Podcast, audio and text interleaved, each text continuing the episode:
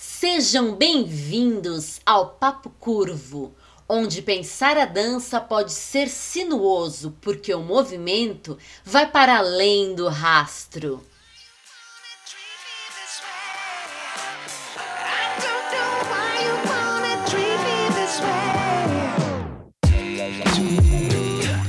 Papo Curvo, o papo mais fora da linha para os amantes de boas conversas dançantes.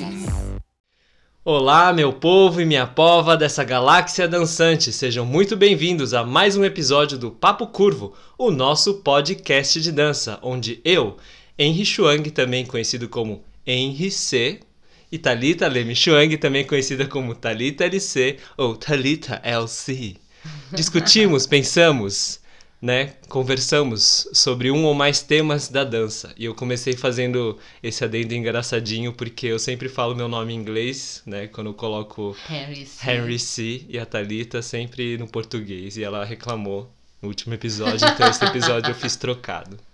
Ok. Ok, tudo bem com você, Thalita? Tudo bem comigo? Eu espero que esteja tudo bem com quem. Lá, com você. com quem você? com quem você. E com quem tá aí do outro lado, nos escutando, ou quem sabe nos vendo. Não sei, né, Certo, quando, certo, isso aí. é liberado o vídeo e tal. E é isso, eu estou bem. Muito bom, muito bom. O que, que temos aí pra hoje? É, Antes eu queria comentar que a gente tá vestido de desenho, de anime. Sim, Você tá de Dragon Ball, eu tô de Bleach. clássico. Clássicos. e tudo num tom meio alaranjado, a gente tá temático. Certo, isso E aí. combina com o nosso microfone, que tem o fio laranja e aqui mais escuro, né? Mais abóbora, aqui um laranja mais claro. Ok, foi, Thalita. Ai, gente, só contextualizando imageticamente, assim, estimulando a imaginação de quem tá ouvindo, né? Pintando, assim, um cenário. A gente tá até combinando com o próprio logo do Papo Curvo, né? Que tem aquele azul marinho bem dark e o detalhe em laranja. Enfim. Uhum. Então, eu pensei é, numa frase. E aí eu vou colocá-la aqui pra você. Gente, dessa vez o tema, É o assunto de hoje é surpre surpresa. Tô tendo, tô tendo, você viu que eu tô engasgando? Sim. Surpresa, surpresa. Tá difícil aqui, tô meio japonesa, não tô conseguindo fazer os encontros consonantais. surpresa para o Henry. Eu acho que é, é o mesmo mal que você teve na, no episódio passado. Você tá querendo falar enquanto você respira. Ah, mas a gente não respira e fala ao mesmo tempo. Não, você respira, aí você fala. Mas quando a gente tá falando, não tá entrando ar ainda? Não. Ah, é? Quando você tá falando, tá saindo ar. Porque você Ah, está. Então quando a gente fala falando. muito rápido e fala assim, tipo, pá, pá, pá, pá, pá, pá, pá, pá, pá, pá, pá, Você faz uma solta- tacada só. Soltando o ar. É que nem quando tá cantando. Uau. O que, que você faz pra poder respirar no meio do canto? Você não tá lá "Ah", e respira ao mesmo tempo. Tem algumas Uau. pessoas que conseguem, Eu já fiz isso. mas é bem difícil. Nossa, que da hora. Pois Enfim. é. Eu pensei numa frase Uhum, e aí eu trouxe algumas citações. certo. Eu vou ler uma tal, e aí as outras, conforme o caminhar da coisa toda, o desenrolar da coisa toda, eu vou acrescentando. Tá, vamos lá. Eu pensei na seguinte coisa: é cresci. Cresci. E agora? E agora? Cresci, e agora? É, a ideia é: existe idade Uhum. ideal para se tornar artista? Uhum, Existe idade ideal para dançar? uhum. E por mais que a gente diga, talvez já vou dar resposta. Não, não existe. Não existe uma idade ideal para ser artista, não existe idade ideal para dançar, qualquer idade é idade. Por mais que a gente diga isso de forma racional, intelectual, com as nossas palavras, uhum. as nossas atitudes, as nossas ações, elas apontam justamente o contrário. Uhum. Por mais que a gente bata o martelo sobre que não existe idade para ser artista e para dançar, Uhum. a gente age como se o contrário fosse verdade. Uhum. Essa é a premissa da coisa toda. E eu acho que, de certa forma, todo mundo tem a ideia de que não existe idade ideal para dançar, que dançar faz parte da gente. Uhum. Mas quando a gente pensa em ser artista e talvez até seguir uma carreira, ainda que seja uma carreira paralela à outra que a gente tem. Uhum. É, a gente até pode colocar isso em palavras de que não existe idade ideal, mas mais uma vez, Sim. as nossas ações, atitudes, afetos apontam o contrário. E aí eu quero deixar a primeira citação. Calma aí. não. Fale. É que a primeira citação tem a ver. Uma citação do Pablo Picasso. Ok. Ele coloca assim: Toda criança é um artista. O problema é como continuar artista depois de crescer. Hum. Por isso que não é nada de muito além que estenda Sim, sim. o. é- Ele Não, é mas- basicamente o tema. Não, mas o que eu ia falar, na verdade, até antes de entrar no tema, que é o que Hum. você estava falando. Cresci aspecto- agora? Não. No aspecto de que às vezes a gente entende racionalmente, mas as nossas atitudes, as nossas ações indicam, né? As nossas emoções até indicam o contrário, né? Uhum. Daquilo que a gente diz acreditar ser verdade. Exato. E isso a gente até já falou em outros temas, né? De que Uhum. acontece. né? Eu acho que em relação a alguns hábitos de saúde, em relação à alimentação, em relação a uma série de coisas, a gente já pontuou, às vezes que a gente fala, ah, mas isso aqui é mais importante, ou aquilo é mais importante para mim, mas as nossas atitudes, como a gente vai vivendo a vida, meio que aponta para outros afetos, né? Como você falou também, né? Os Exato. afetos Ponto estão em outro- contrário, que a minha crença, na verdade, não é aquilo que eu tô falando. Eu tô falando Uhum. Uma coisa, Sim. mas tudo que faço, ou grande parte do que faço, e principalmente, ou aquelas coisas que eu faço carregadas de emoção, Uhum, porque é isso que é o mais importante, são as Sim. minhas ações carregadas de emoção, sim. apontam que, na verdade, eu acredito noutra coisa. Certo. Repete a frase agora, mais a uma frase vez, vamos do lá. Pablo Picasso. vale a pena. Toda criança é um artista. Toda criança é um o artista. problema é como continuar artista depois de crescer. Certo. Nossa. É. É, é bem, bem complicado essa frase aí, hein? Bem tricky, né? É, eu fiquei pensando algumas coisas. Porque- Então, por exemplo, você quer falar? Quer que eu fale? Pode falar, pode falar. Porque, Aí por eu- exemplo, eu... acho que toda criança é, tem o necessário, de forma embrionária, digamos Uhum. assim, para ser um artista. Sim. E aí eu digo não só um artista que né, faz uso das belas artes como carreira, Uhum. mas também para quem quer ser um inventor, Uhum. para todo tipo de criativo, para empreendedores Sim. até, ou na verdade para qualquer profissão, para o ser humano como um todo. Sim. Eu acho que ali na criança a coisa acontece, mesmo que a gente po- a- a- mesmo que a gente fale que acontece de forma embrionária, Sim. né? Assim meio que a semente da coisa toda Uhum. né? O, a postura do investigador, a persistência. Já viu uma criança brincando e ela não para de fazer aquilo durante horas e é a mesma brincadeira? Então, um grau de persistência e de resiliência, de certa forma, bem interessante. É, o espírito da curiosidade, Mas, a seriedade tempo, necessária. Mas ao mesmo tempo que tem essa persistência, tem um desapego também, né? Não, Porque quando não precisa- quer, é exato, tchau. Se precisar desapegar também. Exatamente, essas duas coisas opostas acontecendo de forma intensa. Uhum. A persistência numa coisa, o desapego total não quero mais. Uhum. É, o lugar do curioso, como eu falei, né, desse espírito de curiosidade, logo de um lugar de um iniciante, Uhum. né, né, né? É um, um espírito desbravador, assim, de, de descoberta. É, um não medo de falhar. Uhum. E a gente percebe que a criança começa a ter medo de falhar conforme ela vai entrando em processos de educação e de poda. Aí Sim. ela começa a ter medo de falhar, Sim, né? E aí cada criança começa em determinada Uhum. idade, né? Eu acho que não tem um padrão. certo. E, e tudo isso é necessário para ser o artista, né? Uhum. Para ser um artista. Então, toda criança é um artista. Eu acho que talvez na fala do Pablo, né? Como saber, né? De Picasso, seja O Pablo, meu amigo. meu Pablo, meu amigo. certo. É, eu acho que talvez na fala dele esteja nesse lugar, entendeu? Tá. De- Antes de a gente seguir, eu queria fazer duas colocações. Um, você fez uma carinha interessante quando você falou a palavra iniciante. Pra quem tá ouvindo e não viu, a Thalita fez uma cara assim. Eu queria saber por que, que você fez essa cara. Eu fiz uma cara engraçada. É, fez uma cara quase que destacando a palavra. Teve alguma razão? O que, que passou na sua cabeça quando você falou iniciante? De que eles são é, desse lugar de iniciante? Era essa Porque curiosidade. eu tenho ouvido Uhum, né, bastante, lido bastante, de que para a gente aprender uma coisa, a gente tem que desaprender muitas vezes ela. Hum.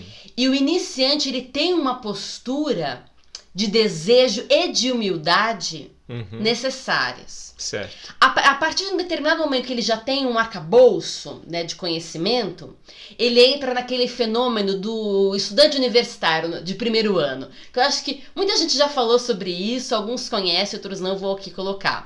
Que é basicamente assim, você fez já primeiro, segundo ano assim, de universidade, você se acha bam bam bam. Sabe assim? Nossa, um grande conhecedor. Até que você depois dá com a cara na parede e percebe que você ainda tem muito o que aprender. E aí Uhum. aquele espírito da humildade volta a habitar o seu Certo. ser.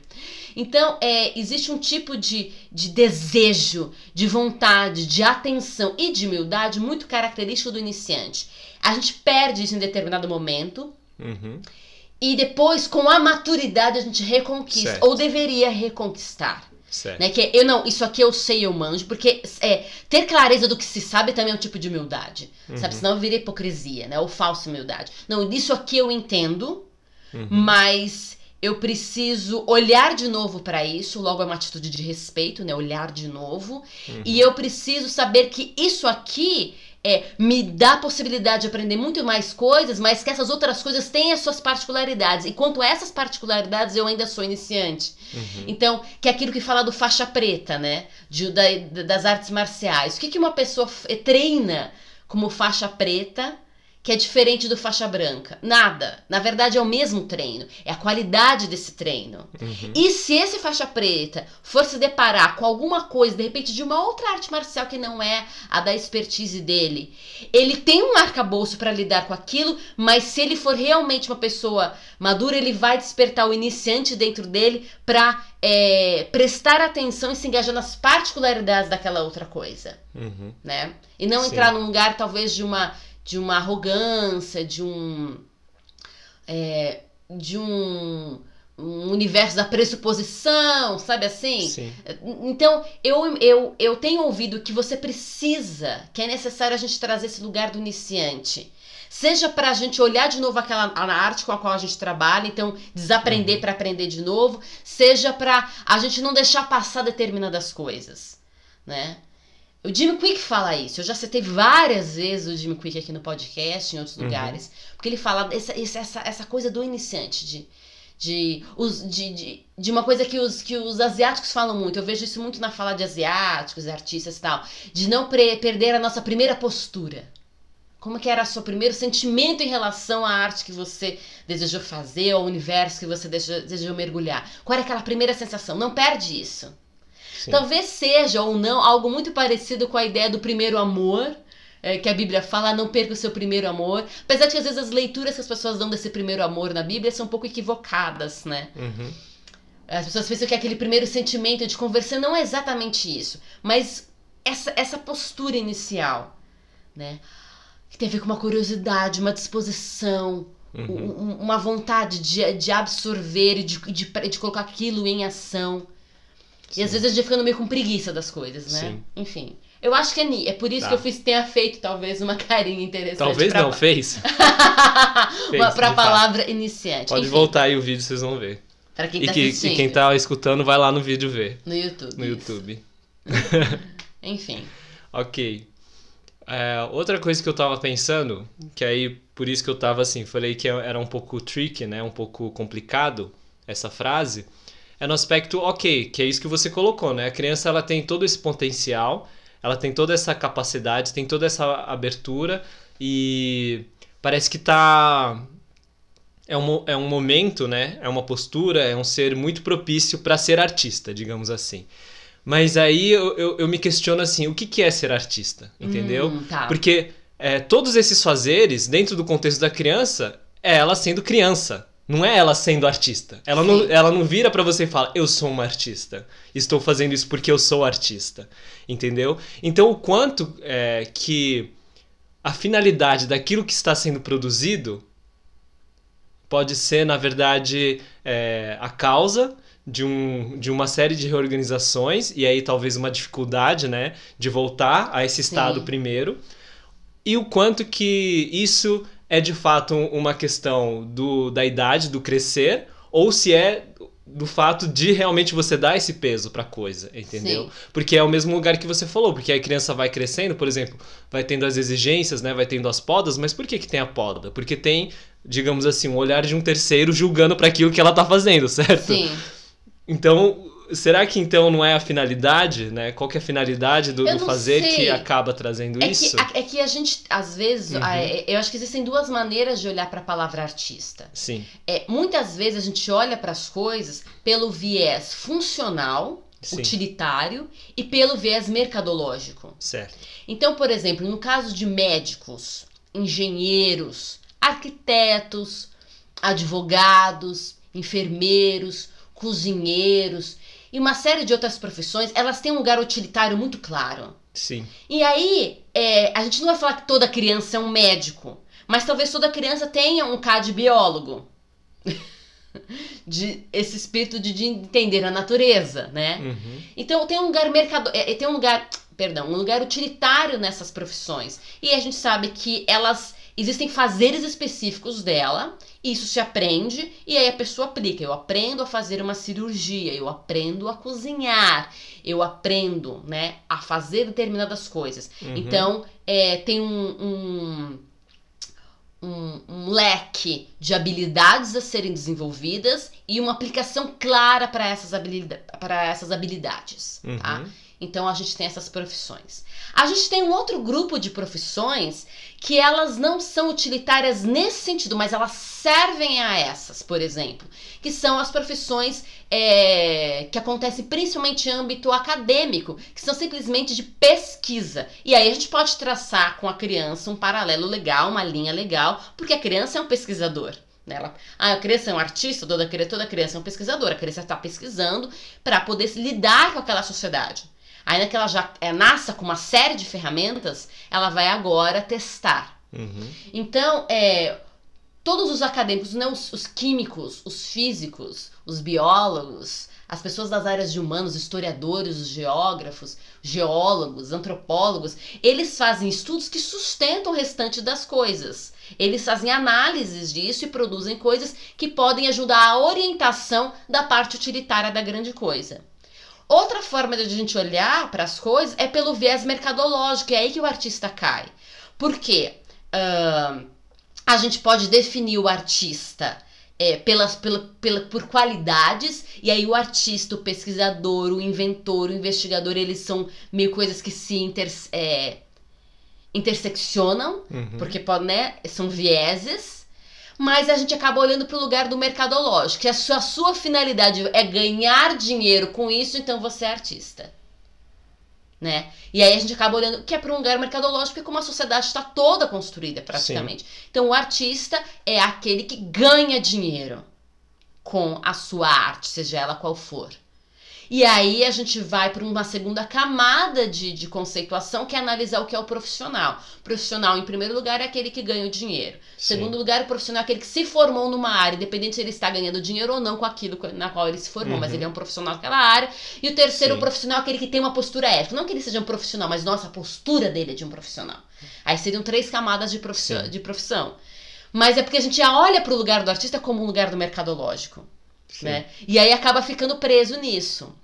Num lugar mais amplo, é, a gente pensa nas qualidades do artista e aí a gente fala que empreendedores são artistas, jogadores são artistas, cozinheiros são artistas, naquelas qualidades macro e grandes dos Sim. artistas e como eu falei, elas são é, São inerentes Inter- ao ser humano, na são verdade. inerentes ao ser humano, logo são intercambiáveis com investigador, com pesquisador, Pois com é. o criativo, são intercambiáveis. Uhum. Num segundo momento, o artista vai ser aquele que lida com artes. E aí a gente pega tudo, que, quais são as artes, põe aqui num, num guarda, grande guarda-chuva das artes. Essas são as artes. Então a gente tem a dança, a gente tem, vai, a gente tem as artes cênicas, as artes musicais, as artes visuais. Visuais. E a gente tem as híbridas, como o cinema e afins. Dentro das artes cênicas, a gente tem o teatro, a performance, a dança, o circo e por aí vai.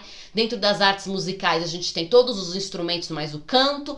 Eles trocam com as artes performáticas ou cênicas, obviamente. A gente, nas Uhum. artes visuais, vai ter a escultura, a pintura, o desenho, o design, a colagem.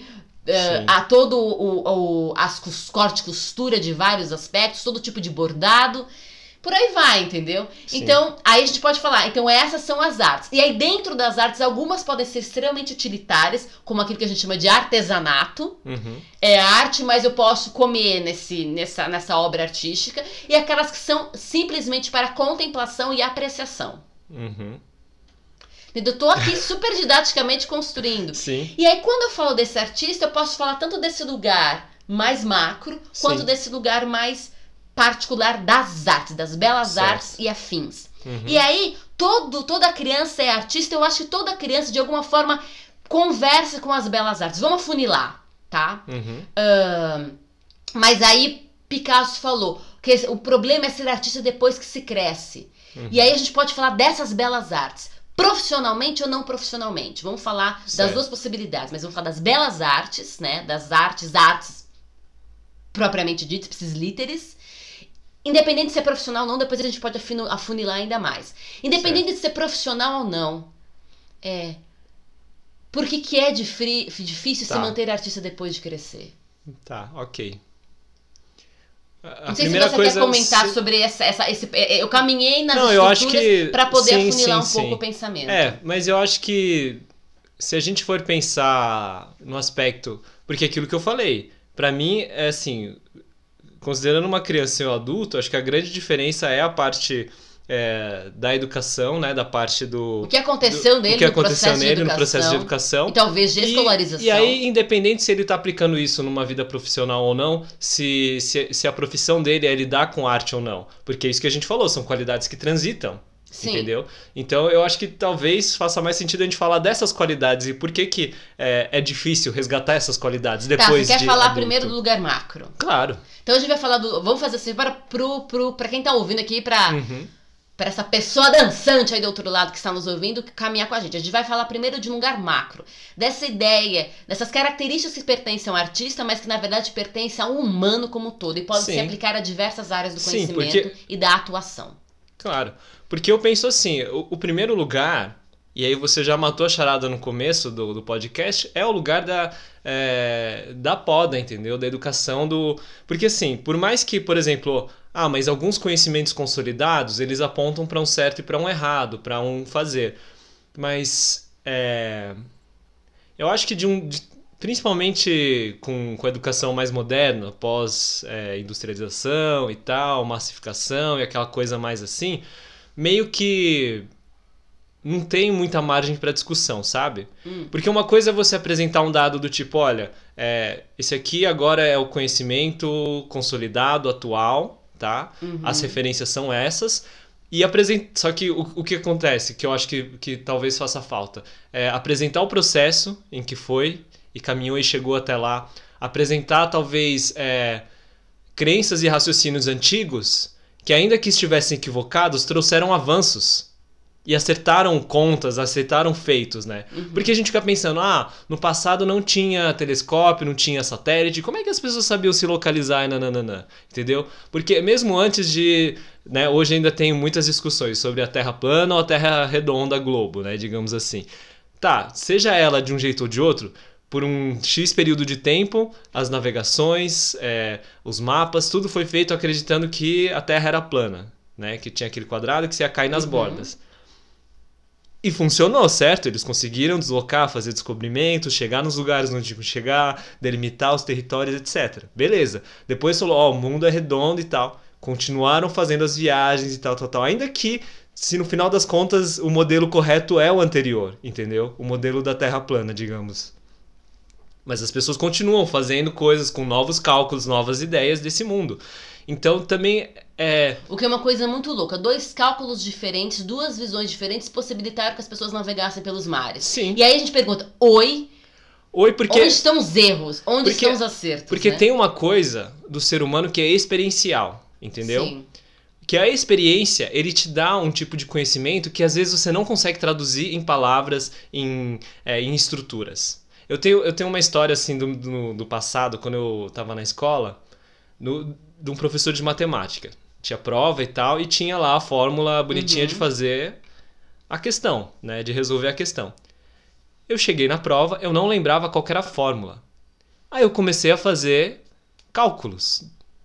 quase que intuitivos. Se eu colocasse essa, esse valor tal e fiz alguns testes e eu vi que funcionou, eu fiz aí eu fiz um cálculo outro e apresentei a resposta. Professor corrigiu a prova e tal, veio, ele deu, né? Durante o professor colocava na lousa as respostas, os cálculos, tudo, e a minha resposta estava exatamente correta. Mas o processo que eu utilizei não era um processo que ele ensinou, e talvez nem seja um processo que tenha registro. E ele me deu errado. Aí eu fui lá e falei com o professor: professor, mas a minha resposta não está correta? Ele falou: sim, mas você não usou a fórmula que eu ensinei. Eu falei: tá, mas eu usei, mas eu deixei registrado aqui o meu processo de raciocínio. Eu não tenho uma fórmula fechada, mas você viu o meu raciocínio aqui. E eu cheguei aqui na resposta. Eu falei, ah, foi sorte. Ele falou assim pra mim: ah, foi sorte. Nossa, ok. Eu, eu tenho uma Entendeu? outra. Eu tenho uma história que não é comigo, mas só pra acrescentar, Uhum. assim, né? De, ah, é, somando histórias. Certo. De matemática com a minha amiga Lilian Azuma, que faz anos, mais de 20 anos que eu não a vejo, eu acho. Uau. E assim, é, nem sei do, dela, enfim. Lilian, se você estiver por aí, dê, dê um alô. Mas assim, ela, ela fazia Kumon. Japonesa Certo. fazia Kumon Uhum. né? Ahn, ela não ia mal nas aulas de matemática, mas os pais, aqueles japoneses, você tem que ser muito crânio de matemática. Certo. E ela fazia Kumon. E o acontece? O processo do Kumon, o tempo gasto lá, né? Gasto, enfim, empreendido lá, Certo. ela acabou aprendendo melhor a, a, mane- a maneira do Kumon, né? Acabou casando, sei lá, ela internalizou melhor a maneira como Kumon Uhum. Fez É. mais sentido na cabeça dela. Exato. Além do fato que ela é todos os dias. Uhum. Então, quantas aulas? A gente não tem aulas de matemática todos os dias. Quase Sim. todos os dias, né? Pelo menos na época a gente não tinha aula todos os dias de Sim, matemática, sim. quase todos. Tinha que revezar, né? Com as outras Exato, com matérias. português. Normalmente, assim, eram os que mais ocupavam espaço. E aí, sei lá, quatro vezes por semana, três vezes por Uhum. semana, enfim. Certo. E, e a Lili acabou respondendo numa prova. Ela usava as coisas que o professor ensinava, óbvio. Mas teve uma questão, uma ou duas questões, que ela acabou indo pra além do comum, porque ela não lembrava qual que era. Uhum. Mas ela lembrava da do Kumon e ela aplicou. No caso, o professor ele deu como certo e corrigiu. E não tirou ponto dela. Certo. Mas ele, ele pontuou. Você usou o método Kumon aqui, não é? Certo, beleza, eu não vou te tirar nota, mas eu quero que você use o método que eu tô te ensinando, porque eu preciso avaliar o que eu tô te ensinando se você aprendeu. Uhum. E ok, ele foi um pouco mais bacana Sim. né, do que o seu professor. Sim. Mas aí, me- me- eu, eu não sei se você quer continuar o raciocínio do que você estava falando, se não, sim. É, você quer continuar? Se não, sim. Se não, ok. Se, não, se, não, se você quiser continuar, Não, sim. te- termina aí. Porque, na verdade, eu queria jogar uma outra questão. Uhum. É, quando a gente pensa na criação de um ser humano, no desenvolvimento do ser humano, é, ele já vem, como eu falei, munido de uma série de coisas. Dados interessantes como curiosidade. É, a criança já nasce com os padrões neurológicos desenvolvidos, eles Uhum. foram desenvolvidos dentro do útero, agora ele vai entrar em contato com esse novo ambiente, com as características do novo ambiente, e por isso que a gente vê um, um passo a passo. Mas não como se eles não estivessem já lá, eles já estão lá, agora eles estão sendo colocados em prática, né? O arrastejar, levantar a cabeça, virar de um lado pro outro, engatinhar e ficar de pé. Então isso é uma coisa interessante. Peraí, presta atenção, você que dança, você que trabalha com movimento. A Thalita vai repetir essa informação de novo, porque é muito interessante, isso é muito legal. Quando, a gente- é, quando você tá numa aula de dança que estuda padrões de movimento, a gente aprende assim, que quando a criança nasce, ela desenvolve os padrões neurológicos do movimento. Primeiro ela engatinha, né? Tipo, engatinhando. Primeiro ela meio que se arrasta, rolando pra um lado pro outro, né? ela vira o Levanta a corpo. cabeça. Levanta a cabeça, busca, busca o espaço, vai pro quatro apoios, vai para agachado e levanta e fica de pé. E aí algumas crianças pulam, né? Por exemplo, engatinhar e vai de logo de pé e de falar, ai, coitada dessa criança, ela não desenvolveu os padrões neurológicos. Errado. A criança desenvolve os padrões dentro do útero, todos, Uhum. Tá? Porque são conexões internas. E ela Quando já ela está vai- se mexendo Quando- exato. quando né? ela vai pro ambiente de fora, agora ela vai lidar com esse novo ambiente, com os padrões que ela já tem. Algumas crianças pulam etapas porque elas conseguiram lidar, entendeu? Uhum. Nem, nem mais e nem menos. Todos são interessantíssimos de você desenvolver. A questão é, nós, como seres humanos, continuarmos explorando esses padrões, independente da idade. Ou seja, todos Sim. nós deveríamos continuar engatinhando, agachando, pulando, rolando para um lado e para o outro, independente de idade, tá? Que é, em parte, usar todas as As possibilidades, possibilidades que, a que, gente você tem. desenvolveu logo em útero. Uhum. Outra coisa que é importante, que eu fiquei sabendo recentemente, eu vendo uma palestra de, de neurocientistas, psicólogos, tra- tal, muito legal, é que, um dado que eu não sabia, as crianças nascem já com todas as possibilidades, capacidades fonêmicas e fonéticas. Quando ela fica blá, blá, blá, blá, blá, ela tá testando todas as capacidades. Uau. Mas ela tá testando as capacidades e colocando, expressando aquela capacidade, colocando em análise junto com o que ela escuta, para ver se aquela aquela aquela Aquilo que possibilidade ela fez bateu com. é, se aquela possibilidade fonética fonêmica existe naquilo que essa pessoa que ela tanto ama usa. E aí, conforme ela vai, ela vai ter- ela testa todas as capacidades fonêmicas, seleciona quais são interessantes, e aí desenvolve e refina, e aí você vê as primeiras Uau. palavras. Isso é fantástico. Ou Por isso seja, que dizem que é muito interessante estimular com várias línguas diferentes. se né? você ensinar várias línguas diferentes de forma organizada pra criança, ela vai desenvolver. Porque na verdade, do blá, blá, blá, blá, dela que ela teve quando ela era criança, ela testou todas as capacidades fonêmicas. Muito bom, muito bom. Isso tudo para dizer que Uhum. essa criança, nossa, eu fiz toda essa, essa, É digressão. essa digressão Vamos enorme. Mas tudo vai. isso para dizer que essa criança, ela já nasce com as possibilidades Uhum. todas, certo? Certo. E mas ela vai nascer num contexto. Os pais vão encaminhar, Sim. certo? Existe uma série de coisas que são importantes para a história. Primeiro, essa criança vai eh, nasce num ambiente em que coletividade é necessária. Nós somos seres sociais Certo. tá? Dois, é, para que a coletividade é, caminhe em paz e harmonia, precisa de regras, Sim, certo? Precisa de certo. regras. Regras têm a ver com direitos e deveres e graus de limite, Uhum. certo? Outra coisa que é importantíssima é justamente, existem coisas que funcionam e elas são passadas para frente, são as tradições. Sim. Elas podem ser revistas, relidas, ressignificadas, mas Sim. tradições são importantes. A preservação da memória Sim, é importante, porque é o que nos dá identidade. Maravilhoso. Daí vem uma grande pergunta: qual poda é negativa e qual poda é positiva? Por quê? Porque alguma poda haverá, né? sim. Uma planta nascendo toda torta, ela pode cair se ela não receber uma poda, mas se ela tiver umas ajudas, seja de outras plantas, numa permacultura, ou seja lá de um japonês colocando né, um pedaço de madeira e amarrando o seu bonsai, cresce de maneira organizada também. Então a interferência haverá. Sim. Repetição é importante, referências super importantes. Então que tipo de poda é ruim? Uau. Porque a poda precisa acontecer. Sim, a poda precisa Porque a gente fala acontecer. num lugar às vezes romântico, né? Da poda, da Não, poda, da não. poda, mas a poda haverá. Sim. Senão ela não vai conseguir, senão você Sim, vai. é, porque é aquela questão, né? A, a, gente preza muito pela liberdade, né? De expressão, de ser, de fazer, mas espera lá. Larga a assim- criança aí. Não, mas Uhum. é, é no, no aspecto de assim, até onde.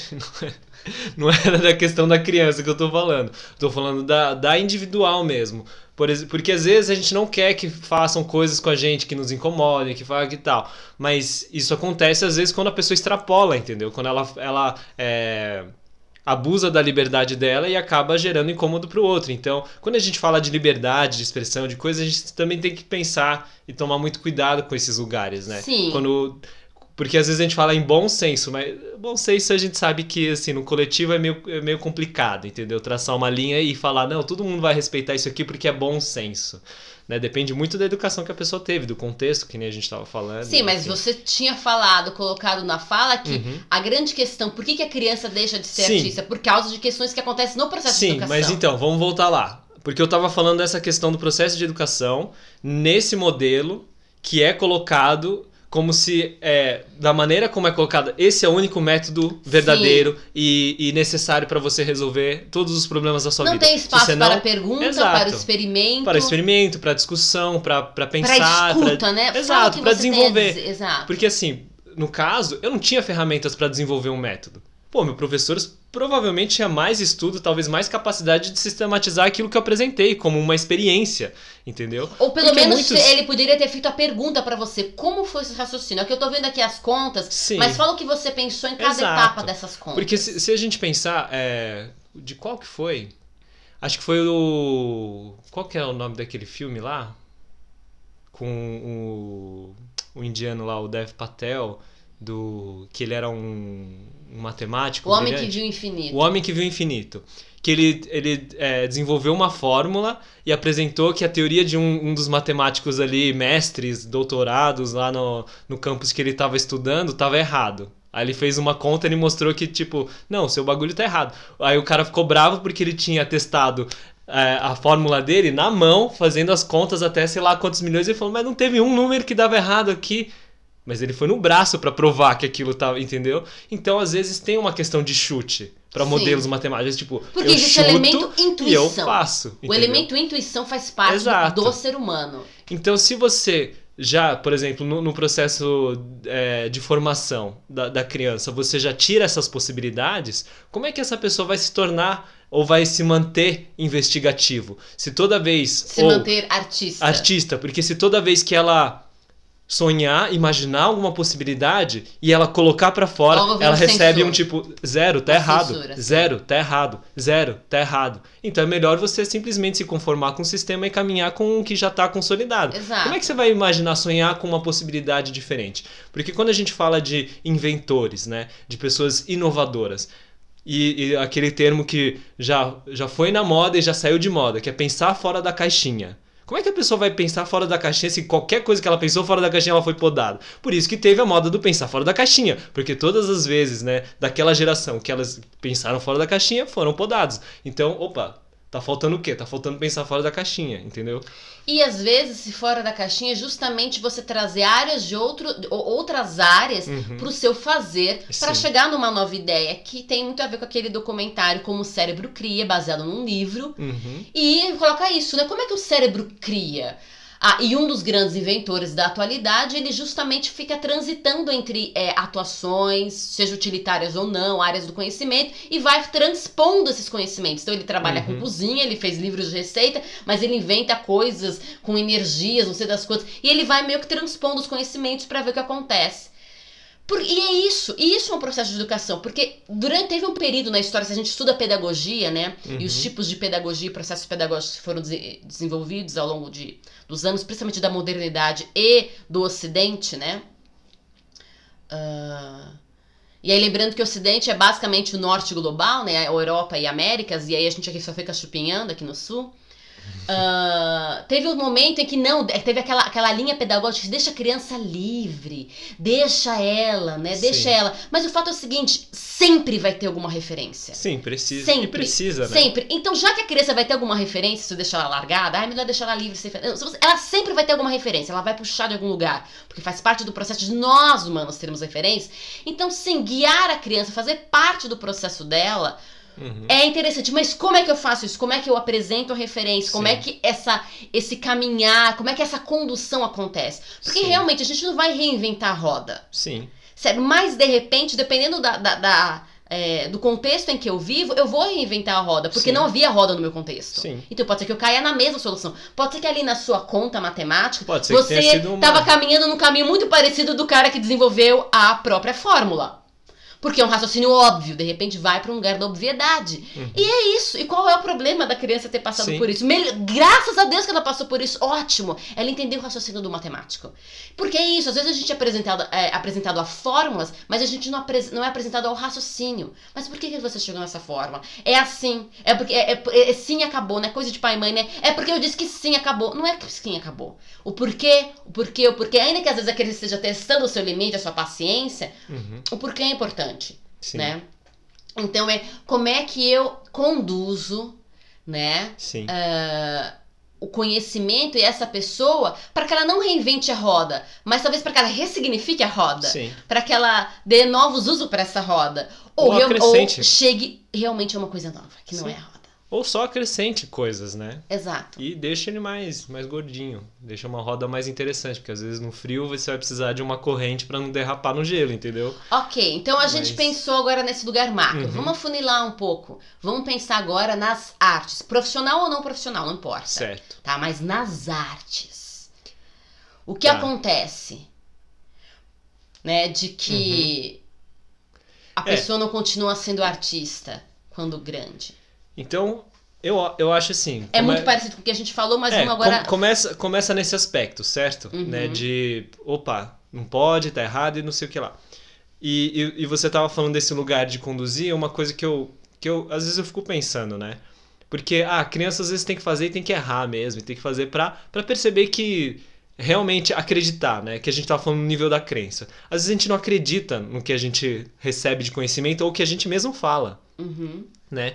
Então, seja para mostrar um caminho correto, ou seja, para ele experimentar e realmente é, não seguir pelo caminho errado, às vezes tem que rolar alguns testes. Não precisa ser exatamente a ação errada ou né, certa. Mas às vezes, né, às vezes reproduções micro, coisas que a gente faz em laboratório, ou uhum. experiências da vida que a gente meio que faz uma transposição, ah, isso aqui aconteceu no meu universo micro, então ele provavelmente é uma coisa que se reproduz no macro. Coisas assim. E aí você estava falando disso, e aí o que eu fiquei pensando é como, e que é o grande desafio para os adultos, e às vezes rola uma preguiça, para falar real, é como produzir um ambiente seguro e possível para a criança testar. Essa é a grande questão, não é? Para ela poder se sentir livre para fazer continuamente esse ambiente mas também não não ser é, extremamente assustador ou danoso né? Causar sequelas que também não tem volta porque tem teste sei lá ah, ela gosta de jogar coisa testando gravidade mas não deixa ela se jogar numa janela entendeu? Como o é super homem como quase o meu tio fez né? Porque Sim. ele viu o super homem o Alda para voar ele botou uma, uma capinha e queria se jogar na é, janela é ou sei lá eu já escutei histórias de, de criança sei lá de que viu o desenho animado que usou o guarda-chuva que nem paraquedas e queria testar, pular com guarda-chuva na mão para ver se realmente dá uma segurada, entendeu? Na queda. Então. Mas põe um ursinho, põe no guarda-chuva e joga. E fala, tá vendo? Seu ursinho se esborrachou. Mas ele consegue. Você vai se esborrachar também, só que você vai morrer. O ursinho viveu e você vai morrer. É, ou pegar um algum, algum que tem. Ou algum que desmonta com, com impacto, entendeu? Exato. Porque o ursinho de pelúcia é, é mole, mas Exato. algum que tem alguma estrutura e tal, para mostrar esse tipo de coisa. Enfim, né? Então, acho que o grande desafio que e, e, que porque demanda tempo, demanda esforço, demanda você estar com a criança para perceber o que ela tem de interesse, o, o, que ela tem de curiosidade e o que vai fazer. Enfim, isso é um, um pequeno adendo. Isso é uma coisa da educação. Mas o que mais acontece na vida Sim. do ser humano Aí, que vai deixando é, ele não ser Eu acho que junto com isso, com esse processo de educação, porque tem é, que a gente falou desse lugar do desenvolvimento do conhecimento, junto com isso vem o lugar do julgamento. Porque a razão da criança também se submeter ao ensino, a, a esse zero que o professor deu e uhum. falar, ok, eu vou, eu vou me conformar, uhum. eu vou aprender esse, essa maneira e tudo. Tem um lugar que você falou, que nós somos seres sociais, do coletivo. Então, além. É, a, porque eu poderia simplesmente ser uma pessoa rebelde. Falar, não, mas eu fiz e dane-se você, professor. Dane-se você, acertei a conta e tchau para você. Uhum. Mas espera aí, eu, eu quero a aprovação do meu professor, eu quero a aprovação dos meus pais, eu quero a aprovação da sociedade. Porque se a sociedade toda usa um modelo e fala que esse é o modelo correto, é, às vezes você fica meio intimidado Sim. de querer caminhar por outro modelo e fazer de um outro jeito, entendeu? né? E, e, e, tantos com tantos movimentos políticos e coisas, você vê que são minorias de pessoas que levantam e estão tentando falar, ó, tá errado. Isso aqui a maioria faz assim, mas tá errado, não pode, tá errado. A gente tem que respeitar a vida, tem que respeitar o meio ambiente, a gente uhum. tem que tomar uhum. cuidado com isso, com aquilo, né? Essas minorias trazendo à tona. Mas você pergunta para a grande maioria, ah, mas isso aqui começou a acontecer agora? É uma coisa que só acontece agora nesses tempos modernos? Não, as pessoas relatam histórias muito mais antigas, mas que tinham medo de trazer à tona. Medo de mais repreensão, medo de é, descrédito. O outro vai falar: não, isso não acontece, isso é mentira, você está inventando, isso aí é sua imaginação, entendeu? Então tem um lugar dessa aprovação coletiva que é uma poda quase que invisível e às vezes nem é, é com intenção, mas ela acontece. Né? Essa necessidade de aprovação. E o artista é, é, é enfim, é quase que assim, já que eu vou fazer uma coisa que é supostamente vista pela sociedade, que é pelo meu bel prazer, e ninguém aprova, ninguém curte, ninguém vai comprar, eu tô ferrado. Que artista Parece que uma escolha extremamente hedonista, né? É. Hedonista é aquela coisa de escolher pelo prazer, né? Aí vamos trazer alguma mais algumas coisinhas. Posso? Pode. Então vamos lá. Para direcionar o nosso caminho, senão a gente viaja. Sim, né? a gente gosta. Susan Jeffers, eu não sei quem é, talvez seja uma artista, não sei, tá? Uhum. Mas ela coloca assim: Fomos ensinados a acreditar que pessimismo equivale a realismo e otimismo equivale a algo irreal. Uau! Muito bom, muito bom. E aí, esse, essa frase está num contexto é, em que a, a Julia Cameron que escreveu o livro Caminho do Artista, tá que falando sobre. Que está na minha mão, que tá em, tem essas citações, tá falando sobre um conceito que ela coloca uma artista sombra. Hum. Tá? E que o artista sombra, ele é assim, é, você não é artista, mas tem um artista dentro de você. Você tem uma tendência artística e ela tá falando das artes mesmo. Ela começa de um lugar macro, mas depois ela vai funilar sobre Uhum, artes, tá? tá. E ela fala do artista sombra. Então ela coloca assim: de modo geral, a- agora é a Julia Cameron, tá? Não a Susan Jeffers. De modo geral, artistas sombra fazem duras autocríticas, recriminando-se durante anos pelo fato de não terem perseguido seus sonhos. Essa crueldade apenas reforça o status de artista sombra.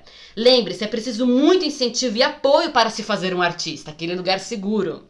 Artistas sombras não foram acalentados dessa forma. De qualquer maneira, culpam a si mesmos por não terem agido sem medo para realizar seu potencial. Numa versão distorcida do determinismo darwiniano, dizemos a nós mesmos que verdadeiros artistas conseguem sobreviver aos ambientes mais hostis e mesmo assim co- encontrar sua vocação tão facilmente quanto um pombo correio encontra seu destino. Nada mais falso. Muitos artistas verdadeiros têm filhos cedo demais ou têm filhos demais. São muito pobres ou vivem longe, do ponto de vista cultural monetário, de qualquer oportunidade artística para realizar seu potencial. São artistas sombras sem ter culpa disso. Visualizam seu sonho à distância, mas não conseguem transpor as barreiras culturais para atingi-lo. É, porque se a gente está falando que as qualidades da criança elas são latentes e são é, o core do fazer artístico, se ele não recebeu né, uma nutrição, ele não recebeu um cuidado, como é que de adulto você vai, entendeu? E, e- e- exatamente, né, essa leitura pessimista da realidade. Porque o que acontece? É, é um discurso que vai perpetuando Sim. né? De que você precisa fazer algo, digamos, útil da sua Sim. vida. Essa é uma coisa, né? Porque você cresce, você tem que fazer algo útil. Total. Como se brincar não fosse útil, como se dançar não fosse útil, como se cantar Tanto para nós mesmos quanto para a sociedade. Exato. Para a existência humana. para a existência humana, como se todas essas manifestações artísticas não fossem importantes para o ser humano. E é por isso que ele não, é por isso que ele estava tão presente na criança, né? Porque a criança não tem nada. Ela não é Exato. útil. Entendeu? É Então, esse pensamento que se é tem, que ele é um ser humano que não, que não agrega à sociedade. Exato. A criança não é, é, Às vezes a gente trata a criança como simplesmente ah, esse anexo aí que um dia vai se tornar algo útil para a sociedade. Exato. Mas ela é, ela é atuante na sociedade Não, transformadora desde já. E vamos lá, o que que é a criança se não a vida? Ela é a vida. A vida é aquilo, é uma criança. Exato. A vida, a vida não é trabalho, a vida não é, entendeu? Estudos, a vida, não, a vida é uma criança. Isso é uma criança. Isso é a vida. O estudo, a criança vai estudar. Quem que aprende mais, uma criança ou um adulto? A criança. Justamente porque ela tá, ela é iniciante, ela tem uma postura iniciante, mas ela é iniciante. O volume de informação que ela vai aprender vai ser muito maior do que o de um adulto, que acha que sabe de tudo e que não quer mais aprender as Como eu coisas falei, que já perdeu aquela, aquele sentimento Exato. iniciante. né? Então a criança, ela vai aprender, ela vai estudar e ela vai trabalhar muito. Hoje eu estava assistindo um documentário chamado Fonte da Vida, Fonte da Juventude, que é sobre alimentação no Brasil e tudo, etc. E, enfim, uma série de questões. Mas teve uma cena que não tem nada a ver com, com o que o documentário está falando especificamente em relação a uma alimentação mais saudável, de que a obesidade é um problema aqui do Brasil já muito grande. Mas tem uma cena muito interessante que são as crianças é, que de uma comunidade assim é, mais rural, é, descendente de indígenas e tudo, mas que falam já o português e tal, como o língua padrão deles e tudo. E elas falando que no, aí a, a mãe delas falando assim, ah, elas não passam fome. No caminho aqui de casa até a escola, elas vão catando frutas, porque os pais vão ensinando, vão mostrando como é que se abre uma fruta, onde que pega, qual que pode comer, como é que se come. Então elas nunca vão passar fome. Você vê que não tem uma criança é, raquítica, magra, entendeu? É tudo assim, fortinho e todo mundo saudável, porque vai catando, vai pegando as coisas, vai comendo. Então nesse aspecto da alimentação, de que a alimentação natural é mais importante, etc e tudo mais. Mas aí você pensa, não, mas criança não trabalha, criança não pode trabalhar, porque direito e não sei o que lá. Tá, a criança que sobe uma árvore, pega uma faquinha e corta o negócio, pega o negócio, carrega até em casa, pega, abre e come. O que, que ela fez? Ela fez trabalho. O que, que o Sim. agricultor faz? Ele vai, pega um negócio e tal. Sim. A criança vai e gosta de regar a planta porque é divertido. O que, que ele- é trabalho. Ela gosta de pegar e, e- e passear com, com os cachorros, com os animais, cuidar das vaquinhas e tal, porque ela tá se divertindo fazendo aquilo. Mas Porque hoje a gente associou colocou... o trabalho a um lugar mercadológico, Exato. né? Como re... Não, Só que- trabalho tem que ter remuneração. Só que ela faz isso com naturalidade e com alegria. Sim. Por isso que talvez fica esse lugar, é, ai, o artista faz o que gosta, ai, deve ser muito legal trabalhar com o que você gosta. Como se não fosse trabalho. Exato. Porque o que a criança faz não é trabalho. Apesar de que se você olhar assim, você fala, não. Sim, e tem uma questão também, né, que a palavra infante tem a ver com aquele que não tem voz, Hum. né? E quando a gente pensa na infância, no infante, no infantil, a gente está falando sobre aqueles que não têm voz. Eu sei que a criança ela não tem voz para se defender perante outros membros da sociedade, Uhum. né? Então nesse aspecto o infante, mas a criança, ela tem voz, ela precisa ser escutada. Ela também é um ser atuante. Muitas coisas no mundo giram em torno da infância e da existência da criança. Por exemplo, se a criança fosse realmente considerada, é, as horas de trabalho de uma mulher e a dinâmica né, do trabalho Sim, de uma mulher social seria seria diferenciada. se a criança fosse considerada como um ser atuante, não, ela falar. atua na sociedade. Então vamos lá, coisa. vamos reorganizar, levando em consideração esse ser humano com individualidade e características próprias. Nesse documentário, eles tratam principalmente dessa alimentação da criança e tudo, que é problemática, mas eles apontam para esse problema estrutural social, que o Brasil como um todo, né, tem, tá, com, tá com um número crescente de obesos, assim, é, estratosférico, assim, sabe? E, e é muito interessante, algumas pesquisadoras, algumas pessoas que trabalham nesse meio infantil, eles falam, é, educar a alimentação de uma criança é a coisa mais fácil que existe. E é a melhor coisa que você pode fazer pela alimentação da sociedade como um todo. Por quê? Porque elas têm um peso muito grande dentro de casa. Sim. A alimentação toda de casa gira em torno da criança, só que não, não gira em torno da criança naquele aspecto que a gente falou agora há pouco, não pensando no bem, porque dá trabalho. Dá trabalho cuidar e produzir um ambiente saudável e bacana, e, entendeu? E o, o grande problema da alimentação, nesse caso, é a ignorância que tem, entendeu?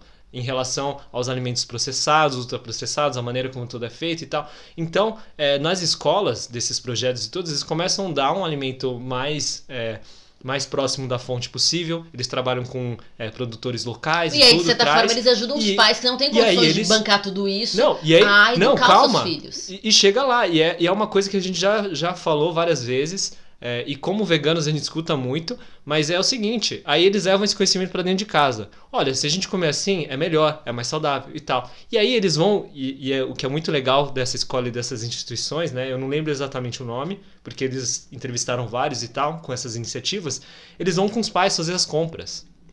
Teve uma mãe que tinha um filho obeso e um que era magro demais. E eles gastavam, sei lá, 90 reais nas compras são, semanais co- são comunidades são mais, comunidades mais, carentes. mais carentes. é. Aí chegou, aí chegou a criança, foi lá pra escola, teve, participou do programa, foi no médico e tal, tal, tal. E aí é, recomendou uma mudança de alimentação, nananal, tal, tal, tal. Os dois com a mesma alimentação. O que era obeso, emagreceu. O que era magro demais, engordou. E a conta enxugou. Ela ficou assim, não, mas é porque a gente acha que é mais prático. A gente comprava é, salsicha, né, pra fazer cachorro quente, comprava essas pizzas congeladas pra fazer, porque é mais fácil, né? E achava que tava bom, comprava é, é, aquele suco em pó, né, aquele saquinho os de, de E agora compra a laranja, compra isso e, fa e faz a comida, entendeu? Coloca banana Um e aveia junto com um pouquinho de leite se bater o, o achocolatado, em vez de comprar, entendeu? Colocar só o leite, colocar só o achocolatado. Não, coloca outras coisas, coloca outros alimentos. Então, um que tava é, subnutrido se nutriu e aí ganhou a massa, engordou, che- chegou no peso ideal dele, e o outro que tava obeso conseguiu diminuir. E a conta enxugou, entendeu? É isso que a gente sempre E a fala.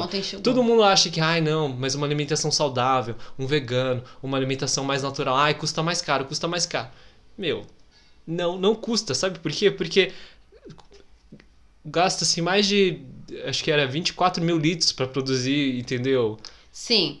Um quilo de bife. Agora, entendeu? tudo Então, isso para dizer que faça a ponte. Tudo isso para dizer que a criança ele tem um papel central e importante. Porque no caso foram Dentro. as próprias crianças que educaram seus pais. Então Exato. aquilo que elas aprendem também vai Também agregar. vai. Porque assim, por mais que a gente negue e, e fale, ah, mas é uma criança, ela é, é um anexo, né? Como a gente estava falando, é um anexo, não tem voz, não tem importância, algum dia ela vai se tornar algo útil. Muito pelo contrário. É, é- olha a importância dela em relação à alimentação, né? Porque, ah, quando vem uma criança, você começa a prestar atenção de que, ah, eu preciso agora trazer mais comida para dentro e resolver eh, essa questão aqui. Sim. Mas pensa que isso, na verdade, é uma benção, né? Quando, quando Sim. na Bíblia a gente fala, né, que, que as crianças são, são presentes de Deus pra gente. Porque Exato. eles trazem a necessidade de a gente olhar pra um monte de coisa que a gente tem preguiça, que a gente faz errado, que não faz direito. Porque pra cuidar de uma criança que, é, em certos aspectos, ele é realmente mais frágil do que você e necessita desse cuidado, você vai precisar, ó, regaçar as mangas e, ir atrás de informação, estudar, aprender e fazer direito. E aí você precisa ajeitar a sua vida, porque de novo você precisa ser exemplo para sua criança. Sim. Porque pensa que essas crianças estavam doentes, malnutridas, obesas ou enfim, o que tiver, porque os pais estavam com essa alimentação equivocada, porque eles não tinham esse conhecimento e não tinham acesso a essa informação. Sim. Né? Então, ne, nesse aspecto, é, criar um ambiente seguro para a criança se desenvolver como artista e se desenvolver como ser humano é possibilitar um ser humano mais saudável e completo. Sim, e mas pode ser que mesmo ela tendo esse ambiente todo acolhedor, ela tenha travas no futuro que seja Claro. tem a ver com a sociedade. Claro. Ou pode claro. ser que ela não tenha tido nenhum ambiente acolhedor e é um artista sombra, né? Sim. Algum artista sombra Sim. mora nessa E- pessoa. Ela é um artista sombra, a criança interior da dela tá bem silenciada, né? Aquele ímpeto Sim. de criar.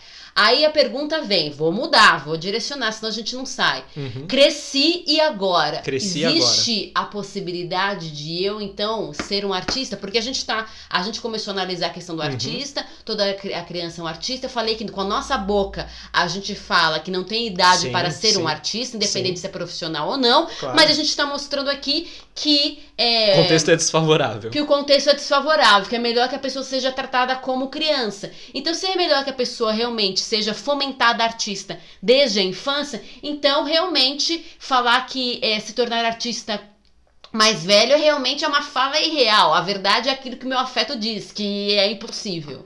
Não, mas eu- a gente tá falando aqui. Por que, que o adulto tem esses problemas? Para mim é um Sim. diagnóstico dessa Sim. situação. Isso não quer dizer que eu não posso ser. Ah, então adulto. existe uma luz no fim do túnel. Claro que E existe. como eu faço isso? Como eu faço isso? É, a gente precisa olhar para a vida como uma criança, né? Primeira coisa, a gente sempre fala de lembrar.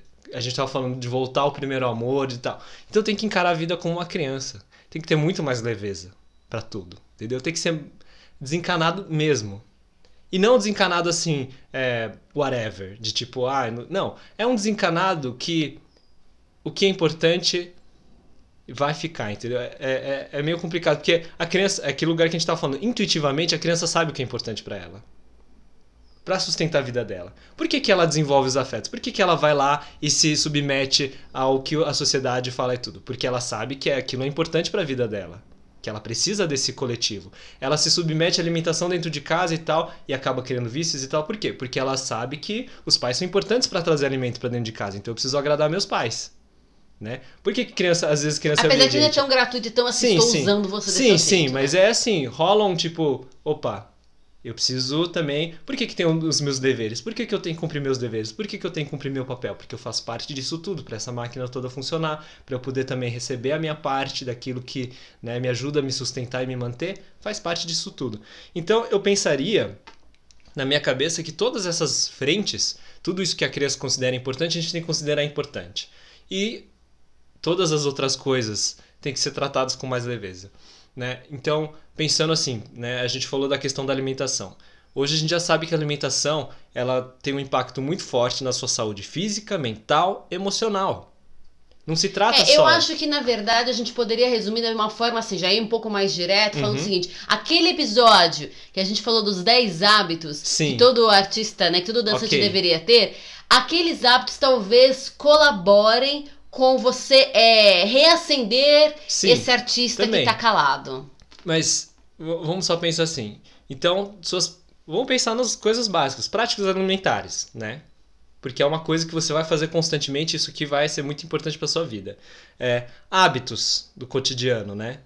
Seja rotinas de, de higiene, de é, exercícios mentais, né? Meditação. É, existem é, ferramentas para você repensar né, o seu ser, né? Você conseguir colocar suas crenças limitantes, como, sei lá, Sim. todo artista vai ser pobre, todo artista é boêmio, Sim, todo isso- artista, sei lá, o que? Colocar de lado, né? Exato. Ferramentas Aí, para destruir é, é, essas exercícios e, e- e entrar em contato com informações que te ajudem né, a lidar com essas questões.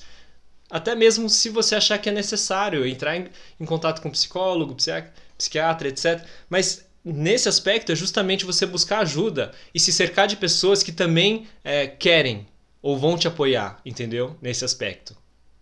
Que é aquilo que a gente falou, você precisa criar é, uma rede de segurança, você precisa criar um ambiente Uhum. favorável para sua arte florescer.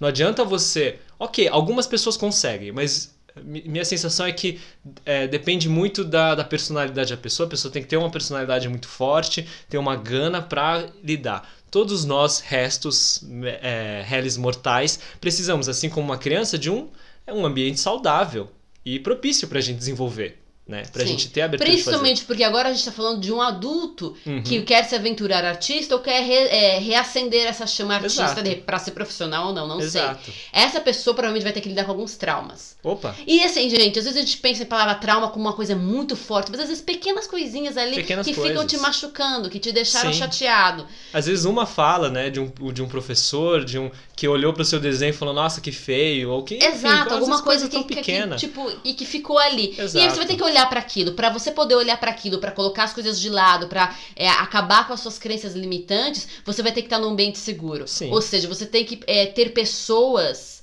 é, com quem falar, com quem poder, o accountability, né? Com quem você Sim. possa é, dar, Responder, prestar contas, prestar responder, né? contas. Prestar contas, mas não prestar contas como, ah, estou prestando contas ao patrão, não desse tipo, mas com quem você possa se pra quem você possa se dirigir, falar e trocar, mesmo que seja online E receber algum tipo e de orientação receber algum também. tipo de orientação e acalento, né? Uhum. E Sim. p- pra poder é, trabalhar esses músculos artistas, né, artísticos, Sim. digamos assim, e resgatar. Sim. Né, e se re... A gente poderia, talvez, num outro episódio, não nesse, porque a gente já tá alongando nesse, Uhum. é, trazer ferramentas, fazer exercícios Olha, práticos. esse livro que você vários. trouxe hoje, da Gente, Julia ele é um Cameron, super livro. é um tá? livro O Caminho maravilhoso. do Artista, da Julia Cameron. Maravilhoso. É muito bom esse livro. Né? Ele traz uma série de ferramentas, exercícios, Sim. ele apresenta e traz o nome de outros profissionais e outras Exato. pessoas que pensam né, de maneira similar. Né, Aí tem uma frase que eu quero acrescentar aqui antes Uhum. de, de falar sobre algumas coisinhas de, de pessoas que começaram tarde, né? Uhum. Que é, Claude M. Bristow fala assim: sem dúvida, nós nos tornamos aquilo que visualizamos. E eu acho que isso é uma questão constante ao longo da vida. Aquilo que você vai visualizando e pensando é aquilo que você vai se tornar. Sim. Então, realmente é ter cuidado com aquilo que a gente pensa, com as palavras e, e buscar mesmo essas ferramentas. Esse livro é uma super ferramenta. Aqui, para quem tá vendo, Sim. né? Mas uma é isso. Eu fiz esse programa também, então é bem artista. importante, bem legal. E assim, coisas que eu descobri recentemente. Uhum. O primeiro filme do Morgan Freeman que Hum, ele ganhou, uma que ele tarde, ganhou ele. é, peso foi o Conduzindo Miss Daisy. E ele fez esse filme aos 52 anos sim, de idade. Sim, sim. Então, eu não sei se ele já é, perseguia, digamos assim, uma carreira de ator desde jovem. Mas eu não sei. Ou se ele começou a perseguir um pouco mais velho. O fato é que o filme de destaque dele, que aí propiciou, né, possibilitou a abertura de outras portas, Uhum. foi aos 52 anos de idade. E ele tem uma carreira longeva, em termos de carreira, de produção filmográfica. Uhum. Ele tem muitos filmes, mas a gente vê ele todos com cara madura. O fato é que depois dos 52 anos de idade que ele fez com os Miséias, ele fez vários e vários filmes. Sim. Então às vezes a gente pensa, ah, para eu ser tal coisa eu tenho que começar jovem, mas não necessariamente. Não necessariamente. Não necessariamente. Não necessariamente. No meu grande mestre e amigo Henrique Schuller, ele começou também a dançar bem depois dos 20 anos, bem depois, porque ele começou primeiro como ator e Uhum. depois ele migrou pra dança. Ele tinha mais de 20, bem mais de 20, Sim. quando ele migrou pra, dan pra dança. E ele tem um corpo extremamente expressivo, é uma pessoa que dança muito bem, Uhum. né? Porque a gente já também falou da vantagem do adulto, ainda que a criança consiga é, absorver muito mais informações, Uhum. a vantagem do adulto, justamente É porque ele já tem um arcabouço muito Olhar grande. para aquilo que ele já sabe, reconhecer aquilo e tirar o melhor daquilo. Se ela se tiver, né, com essa postura de é, agora eu vou aprender isso, eu vou usar tudo que eu sei para servir esse aprendizado. Para servir esse aprendizado, usado do seu iniciante, mas usar também, né, da- Daquilo que da- você daquilo que você sabe, né, fazer uma, um bom, um- uma, uma boa balança, um bom equilíbrio dessas coisas, né, para não entrar nem na arrogância, nem também, sei lá, no Sim, desprezo total dos seus conhecimentos é, prévios. Enfim, Você vai Isso, desenvolver muito exato, legal. vai desenvolver Não, com certeza. com certeza. E tantas outras coisas. Sim, sim. Você tem al- al- alguém que veio na sua cabeça? Alguém que veio na minha cabeça.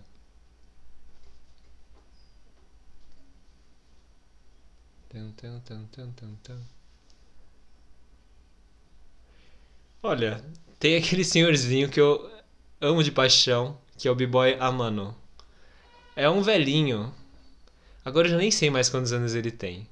Ele tinha 60 e pouco quando ele começou a Quando dançar. ele começou. Começou a dançar breaking. Break, minha gente. E assim, e eu vi vídeo B-boy. dele assim, virando, entendeu? Dando as cambalhotas, virando de ponta cabeça, fazendo as coisas e participando e dançando, entendeu? E, dança e sendo e sendo- como artista. e sendo e sendo expressivo, entendeu? Os caras foram lá e entrevistaram ele, fizeram, entendeu? Não foi tipo, ah, entendeu? Ah, é, é um senhorzinho chacoalhando pra cá e pra lá, que bonitinho. Não, é tipo fazendo a dança, entendeu? É, e começou tarde. No Dieta de Gladiadores é assustador esse documentário. Assiste se você tiver Netflix ou se Uhum. conseguir achar em algum lugar. Chama Dieta de Gladiadores, em inglês chama Game Changer. Né? Dieta de Mudando o jogo. né? mudando o jogo, né? Ou é, Mudador a- de jogo. aquilo que muda o jogo, né? Tem atletas olímpicos que bateram os recordes depois dos 30 anos. Bem depois dos 30. Um corredor que ele falou que ele fez os melhores tempos dele depois dos 30 anos. Né? E, norma- e assim, pra ele, em modalidades assim, de, de corrida, se não me engano, esse. Ele falou assim: na minha modalidade era pra estar aposentado. Mas depois que mudou a alimentação e buscou né, práticas saudáveis, o cara conseguiu. A, a, tem uma que é a mais velha a, a conseguir medalha no, naqueles ciclismos que eles vão dando volta, assim, né? Como que de numa equipe. quadra É, fechada. numa né? quadra fechada, que aí vão subindo nas laterais, assim, Sim. quase que fica de lado, de tanto que sobe, 90 graus, assim. Uma ciclista que aos 39 anos foi a mais velha, né, na história desse ciclismo, desse tipo, a ganhar medalha de ouro. Porque ela era da equipe americana. E assim, aos 35 já era para ela ter aposentado, né? 30 e tantos, na verdade, até um pouco antes. Porque E- dizem, é um esporte que É um abusa esporte bastante que é muito, que é muito e pesado tal. e tudo. E ela falou, mas ano Hum. após ano, ela foi ficando melhor e melhor e melhor e tiveram que continuar colocando ela na equipe. Até que com 39 anos ela ganhou medalha de ouro, junto com a equipe dela, entendeu? Total. Tem um senhorzinho também que, que ensina é, que ele era de artes marciais e tudo, que treina o cara principal que aparece lá no documentário e tudo, que ele tinha 59, é, 69 anos, mas que ele tinha mudado a alimentação dele com 59. Então, com 69, 10 anos- anos, anos de, de alimentação De vegana, de de, de ter mudança de hábito e tudo, mas 10 anos depois, aos 69 anos, ele fala que os jovens que entram na academia lá pra treinar com ele não aguentam o treino dele, que ele faz numa boa, entendeu? Então são pessoas que assim já chegaram num- numa maturidade, mas você vê que o potencial, né, digamos, físico, é, emocional, tá ali, entendeu? É Porque ali a gente tá falando de atletas de, de, de alta performance. Artista é um atleta de alta performance nas qualidades da criança, digamos assim. Sim. E que às vezes a gente se limita, pensa que a gente, a gente como bailarino, a gente se limita por muito menos. Com certeza. O cara com 69, o corpo trincado, entendeu? Sarado, fazendo A as gente coisas. se limita pra Ah. um pra lá, pra cá, dois pra lá, dois pra cá. Exato. A tia pedalando. Ela pedalava, tipo, 5 horas por dia, mais o treino dela, entendeu? Imagina, loucura. 39 Aí, anos. uma outra coisa que eu pensei agora são os bailarinos da Pina Bausch. Uhum. Grande parte deles são bem mais velhos. Sim. Porque ela trabalha com um elenco mais velho. Uhum. Né? Recentemente também o espetáculo da Miriam Druve tem um elenco mais velho, a própria Miriam dançando. Então, assim, às vezes a gente se limita demais. Demais, demais. Sim, Né? Com qual é o momento para se começar a dançar? sim. Né? Qual é o momento para começar uma prática corporal, para começar a ser artista, para almejar um ser artista? Sim. Pense, se você de repente é, lançar um trabalho que tenha renome aos 52 anos de idade e estiver bem, você ainda tem mais anos para poder Sim, fazer. sim. Então tem limite, né? É, então cresci isso- agora e agora é hora de Agora fazer já é de acontecer. Agora é o seguinte, se você não teve uma rede de segurança, né? Você não teve um espaço, tá na hora de criar um. De Entendeu? criar um. Se você não teve uma limitação que te possibilitou, tá na hora de criar um. Entendeu? Se você não tem hábitos saudáveis e que cooperam para o que você deseja, tá na hora de, de, de colocar na- buscá-los. de buscá-los. De pouquinho em pouquinho, De passo pouquinho, depois de um exato. passo, mas E, e se é você tua. e se você sempre disse uma coisa, mas no seu core você não acreditou, não se preocupe, não é o fim do mundo. você pode passar a acreditar Você a partir pode de passar, agora. exato. E, e talvez não seja da noite pro dia que você acredite que é possível. Porque se você vai olhar para todos esses problemas que nem a gente elencou agora, você vai falar: "Nossa, é coisa demais para resolver". Não vai dar. Calma.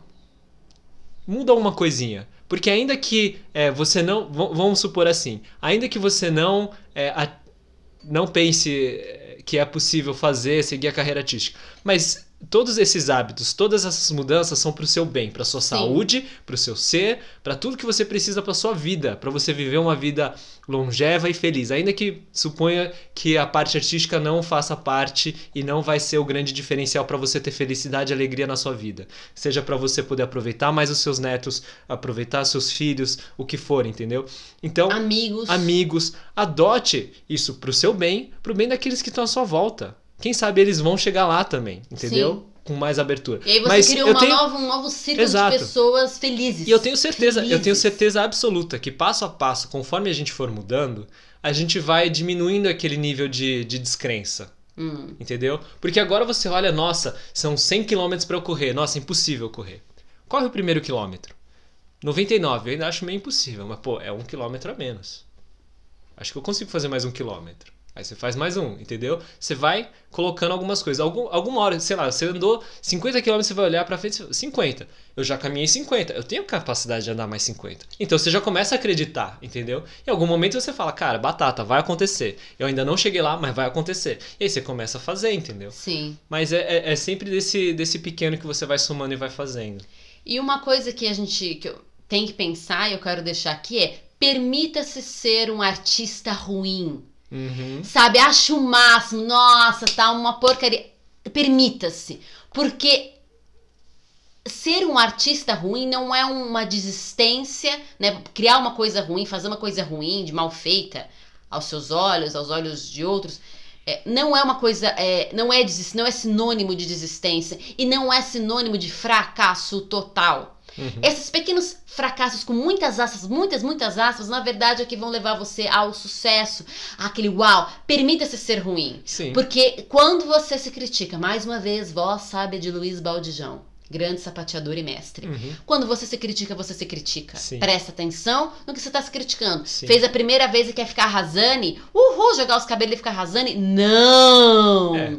Permita-se ser ruim, ser iniciante, cair, opa, assim, né? E levantar de novo e continuar sem esse peso de uau, eu preciso acertar de primeira. É, eu acho que duas coisas. Pra quem já tá nesse caminho do fazer artístico, às vezes é, não tem tanto essa questão, mas tem a questão do ah, estou em processo, estou em processo e fica colocando tudo como se estivesse em processo pra não receber e não colocar uma crítica, entendeu? Uhum. Finalizou, finalizou, tá ruim, tá ruim, né? Acho que tem que, ter, tem que ter, tem que ter esse lugar, porque tem uma frase, eu não sei se é realmente do, do Thomas Edison, mas é acreditado a ele, do aspecto de que é, quando ele estava, enfim, antes dele inventar a, a lâmpada né, incandescente, tudo fazer do jeito que é do certo, porque assim, a, a história toda da- do, do filamento incandescente já existe há mais tempo e outras Uhum. pessoas já estavam fazendo. Mas a lâmpada em si, que ele tinha errado é, 90, e- sei lá, 90 e tantas vezes, 100, 100 vezes, e ele não tinha feito. E as pessoas chegavam e falavam, pô, você não fica chateado de, tipo, ter demorado tanto ou, ou errado? t-" Ele, não, é, eu descobri 100 maneiras de não fazer uma lâmpada. Exato, Eu descobri várias maneiras de não fazer. exato. E pronto. Que é uma fala também, no mesmo, é, no mesmo, na mesma palestra que falou da questão do blá blá blá das crianças, né, Uhum. como a capacidade fonêmica e fonética delas, é, também foi colocado o seguinte, é, a ideia, que é justamente essa ideia, um plano, né, assim, concatenando, né, concatenizando, enfim, sintetizando a ideia toda. É, um plano ruim é melhor que nenhum plano. Hum. Porque mesmo que você é, passe a descobrir tudo que não vale, uma hora o que vale vai acontecer. Você Sim. descobriu várias formas de. Isso não é interessante. Sim, sim. Não é interessante dessa forma, não é interessante dessa forma, não é interessante. Olha, você testou, você. E isso é experiência. Você já que- sabe que essas formas e não isso funcionam. são experiências que você está adquirindo e, e criando aquilo que te faz único, que te faz singular. Sim. Então é maravilhoso isso. É que é esse lugar da criança empilhando coisas, né? Testando como é que faz uma torre, como é Exato. que faz um castelo de areia. Aí vem uma água e, pô, acho que eu preciso ir mais longe dessa água. Exato. E vai, quando e se faz, trata né? de dança, agora funilei pra valer. Uhum. Quando se trata de dança, passar por várias danças também, antes de descobrir qual que vai ser, que eu acho importante, qual que você vai realmente manjar muito. É bom você ter um lugar, né? Um laço, um lugar pra você se fincar. Não, essa aqui Uhum. é o meu lugar de domínio, mas eu experimento todas as outras coisas, né? Porque todas as danças são capazes de dar, de construir o pensamento da dança como um todo, né? De te dar ferramentas é, construtoras, né? De ideia de tempo, de espaço, de uso do corpo e tal, biomecânica. Sim. Todas as danças são capazes disso. Enfim, é. Mas é justamente experimentar várias pra você saber Sim. qual que você quer aprofundar ou porque você quer se alargar e, e se permitir ser ruim nelas. Nossa, fazer uma aula de dance hall foi péssimo. É ótimo, maravilhoso. Seu corpo Uhum. foi colocado em novas experiências. É bom isso. Sim. Ele me fez lembrar que ele, ele é um artista do movimento, digamos assim. Ele não é, não trabalha com dança, trabalha com, com movimento de várias áreas, o I do Portal. O Uhum. I do Portal faz assim com os alunos dele. Quando os alunos dele ficam muito bons numa coisa, ele fala pra não fazer mais. Eu quero que você faça coisas que você não é bom. Pra você sempre é Ser desafiar e, e poder, né, ter esses, esses momentos de vislumbre do, do, do cérebro, do corpo, de ah, consegui, de ah, Sim. consegui agora. E aí passa pra próximo, passa pra É, próximo. e, e tem, Então- e tem um lugar da atenção, que nem você falou. Errar do- não é ruim, é muito bom. Sim, da, daquele lugar do inventor, que ele transita por vários, é, várias áreas de conhecimentos diferentes. Por quê? Porque quando você, né, no caso do Ido, a pessoa aprendeu um movimento tal, legal, agora vai fazer outro. Por quê? Porque continuar insistindo nesse que você já é bom, você não, é, é difícil acrescentar novos dados. É, você vai refinar, se tornar um especialista, o que Mas- é, é legal, mas, mas... é, mas é, mas é, mas não é isso que eu tô pensando. É o seguinte, ok, é difícil acrescentar novos dados e talvez você se torne um especialista. Mas quando você faz outros movimentos, a possibilidade de você acrescentar novas camadas naquele movimento Sim. anterior é muito maior. De voltar Entendeu? isso aqui ganhar de voltar novas isso aqui e ganhar novas roupagens, porque talvez a maneira como você estava fazendo isso não fosse a melhor maneira, ainda que é, esteticamente ou externamente a gente olhasse e falasse, nossa, dominou e tá muito legal, que é o que eu faço muito com os trabalhos de breaking. Eu gosto de variar os freezes, eu gosto de trabalhar um pouco de cada, eu gosto de. é, eu acho importante trabalhar de um lado pro outro. E isso é um, é um negócio assim, fantástico. Lado pro outro é trabalhar tanto a direita, direita quanto a esquerda. esquerda. Porque o que acontece? Quando eu comecei, eu trabalhava sempre pro lado direito. Ninguém me falou que era importante fazer pro lado esquerdo. Ainda Direita que seja. era, você era dessa, ainda- então você fazia exato, ainda que seja direito. extremamente óbvio. Mas o fato é o seguinte: O óbvio que quando- não é óbvio. o né? óbvio que não é óbvio. Quando você tenta fazer pro outro lado, ainda que você não consiga executar, quando você tenta fazer pro lado contrário do que você tá acostumado, que é a mesma coisa a história que eu já falei do- da escova de dente, escovar com a mão contrária, você gera um, um nível de conhecimento tão grande que quando você volta a fazer do lado que você precisa fazer, aquilo ganha uma potência muito maior do que E se aí- você estivesse só insistindo Sim. daquele E aí lado. vale uma questão, esclarecimento da palavra conhecimento. Henry e eu consideramos essas nossas habilidades, Uhum. essas coisas de corpo, que a gente atrela mais ao corpo, como conhecimento. Às vezes a gente pensa na palavra conhecimento como um negócio que eu li, um negócio que eu que tá escrevi, cabeça. um negócio que eu falei, é uma coisa que é traduzida num texto verbal, com palavras e letras. Sim. Mas a gente chama conhecimento tudo isso. Você escreve com a. Você escova os dentes com a esquerda. Né? Você é canhoto. E aí um dia você pega e, e escova os dentes com a direita. Quando você. Esse escovar vai te trazer novos conhecimentos. Não um conhecimento que você vai traduzir num texto ali usando o alfabeto. Uhum. Mas um conhecimento que é cinético, que é do Sim. movimento. Então a gente chama isso também de conhecimento, Sim, tá? sim. Porque às vezes a gente, a pessoa fica com, ai, que nem uma pessoa uma vez perguntou, ah, eu não gosto muito de estudar, de não sei o que, não sei o que, não sei o que. Eu falei, "Eu- essa dança, o movimento que você fez, o passo que você aprendeu na tua aula de balé, de jazz, de K-pop, isso eu tô chamando de conhecimento. Sim. Né? Porque às vezes a pessoa a- fecha a palavra conhecimento aquilo- pro lugar do texto Que aí verbal. E Que é. aí eu, eu quero enfatizar de novo aquele lugar que a gente falou da criança, porque a criança ela estuda, ela aprende, ela trabalha, ela faz tudo isso que a gente faz, que a gente faz por dinheiro ou faz por obrigação, ela faz naturalmente. E é isso que a Exato. gente precisa voltar a fazer.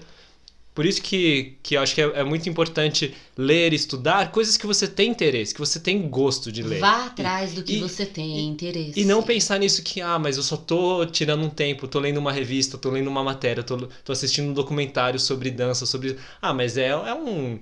Né, é um lazer. Não. Aquilo vai gerar conhecimento, aquilo vai trazer É, na informação. verdade não é não, é também. Também, também, exato, também. Porque era aquilo. Antes da faculdade de dança, eu sempre gostei de ler é, blogs de, de, de b-boys, ler matérias, Uhum. ler entrevistas. E eu não sabia que eu gostava de ler. Olha que ridículo. Eu lia pra caramba. Mas você não, Eu não não sabia que eu- considerava isso leitura, que é Exato. que nem é coisa do conhecimento, não considerar Exato. essas coisas conhecidas. Eu achava que leitura era só, não, você pega um livro, senta e lê. Aí sim você é uma pessoa que gosta de ler. Aí depois da faculdade, quando eu recebi um monte de texto sobre dança, né, a Thalita me passou também vários, aí eu comecei a falei, não, peraí, eu gosto de ler. Entendeu? Uhum. Então tem, tem esses aspectos. A gente precisa mudar algumas. algumas Umas chaves na cabeça. É, na cabeça. Comecei a dar valor a todas essas coisas que fazem parte do que é ser Sim. humano, Ser humano. Ser humano. né? E valorizar essa vida, né? E valorizar essa vida. E saber que há sempre tempo para mudança. Isso aí. Porque aquilo que você tinha na sua infância ainda está em você. Eu acho que isso é o mais importante. Também. Todas as ferramentas e possibilidades que você tinha na infância ainda estão aí, elas estão adormecidas. Uhum. Tá na hora de despertar e bora e vamos que vamos. Isso aí. Acho que deu, hein? Muito bom. Acho Muito que bom. Deu. Muito bom. Maravilha. A gente ainda poderia ficar mais Ficar horas, mas só no blá blá blá e só. esmiuçar mais alguns detalhes das coisas todas. Mas eu Mas acho é- que super rolou. Mas foi bem legal. Acho que pra começar a pensar nessa ideia, pra você aí também é, se sentir inspirado, se sentir também amparado, que tem pessoas aqui pensando também nisso, entendeu? Porque passaram por isso. Porque passaram por Passam, isso e vezes. acreditam, ou estão em exercício de acreditar cada vez mais que é possível nesse fazer, né? Porque é isso que eu defendo. Eu já tive alunas é, na minha aula de breaking de 30 para mais anos Sim. fazendo com alegria, divertindo e aprendendo e fazendo coisas que quando elas chegavam eu mostrava elas falando, ah, mas é, isso é impossível, né? Isso é difícil. Ah, eu não vou conseguir, eu com meu corpo, eu com a minha idade, eu não vou. E fizeram. E fizeram. E fizeram. E se divertiram e, e amaram o breaking. Então, realmente, experimenta, faz e vai aos poucos, vai caminhando. Vem junto com a gente, continua, né, vendo os conteúdos que a gente produz, porque a gente acredita, né, Uhum. nesse seu potencial e estamos aqui para servir, para fazer e para ajudar nesse caminhar. Muito obrigada Muito obrigado. por esse tempo. Isso Valeu aí. a conversa também, meu amor. Muito obrigado. E é isso aí. Espero, esperamos você no próximo capítulo do Papo Curvo. Yes. Esperamos você também em todos os outros conteúdos que estão aí no YouTube. Fica ligado e vem junto, porque dança Gera vida. Beijo! Esse foi o Papo Curvo, seu podcast fora da linha e certamente para além do rastro.